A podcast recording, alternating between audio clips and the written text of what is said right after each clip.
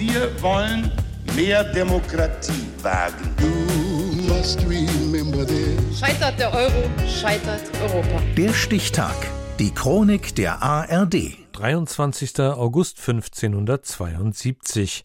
Heute vor 450 Jahren begann in Frankreich die Verfolgung, Ermordung und Vertreibung der Hugenotten mit der sogenannten Bartholomäusnacht.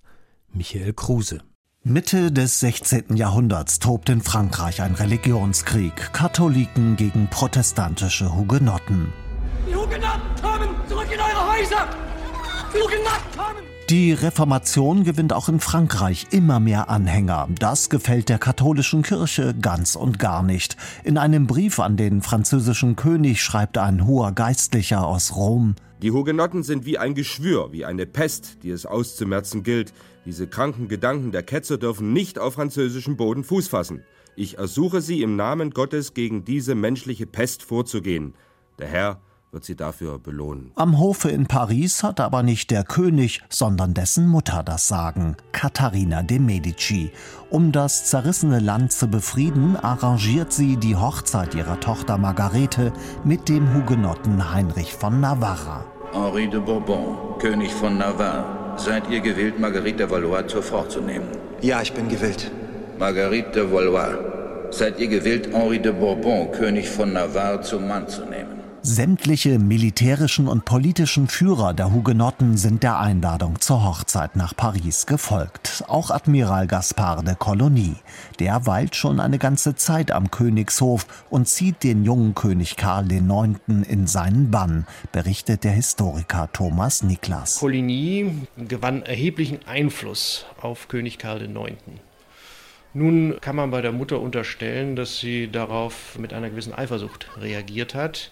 Also ihre Kontrolle über den königlichen Sohn drohte verloren zu gehen. Katharina de Medici ist eine Frau, die über Leichen geht. Und sie weiß auch schon, welche die nächste sein wird. Noch während der Hochzeitsfeierlichkeiten wird auf Kolonie ein Anschlag verübt, den dieser nur knapp überlebt. Seine Anhänger sind außer sich. Die Atmosphäre in Paris ist explosiv. Aus Angst vor einem Racheakt der Hugenotten überredet Katharina gemeinsam mit ihrem jüngeren Sohn Heinrich von Anjou den wankelmütigen König Karl zu einem Präventivschlag. Das Volk will das Blut der Ketzer sehen.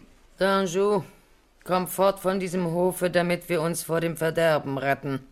Deinem Bruder fehlt der Mut. Er ist ein Feind. Ruhe! Ihr wollt den Admiral umbringen. Will ich auch, will ich auch. Aber alle anderen Hugenotten in ganz Frankreich sollen mit daran glauben. Nicht einer soll übrig bleiben, nicht einer, der mir nachher mit Vorwürfen kommen könnte.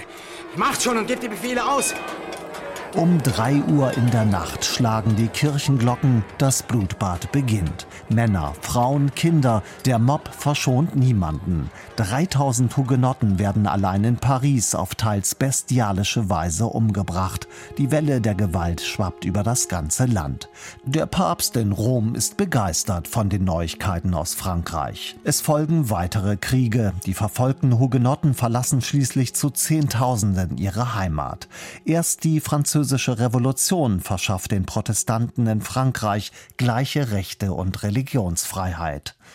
Katharina de Medicis Plan, die Religion mittels einer Hochzeit zu versöhnen, endete in einer Katastrophe. Der Bartholomäusnacht vom 23. auf den 24. August 1572, in der in Paris tausende Hugenotten niedergemetzelt wurden.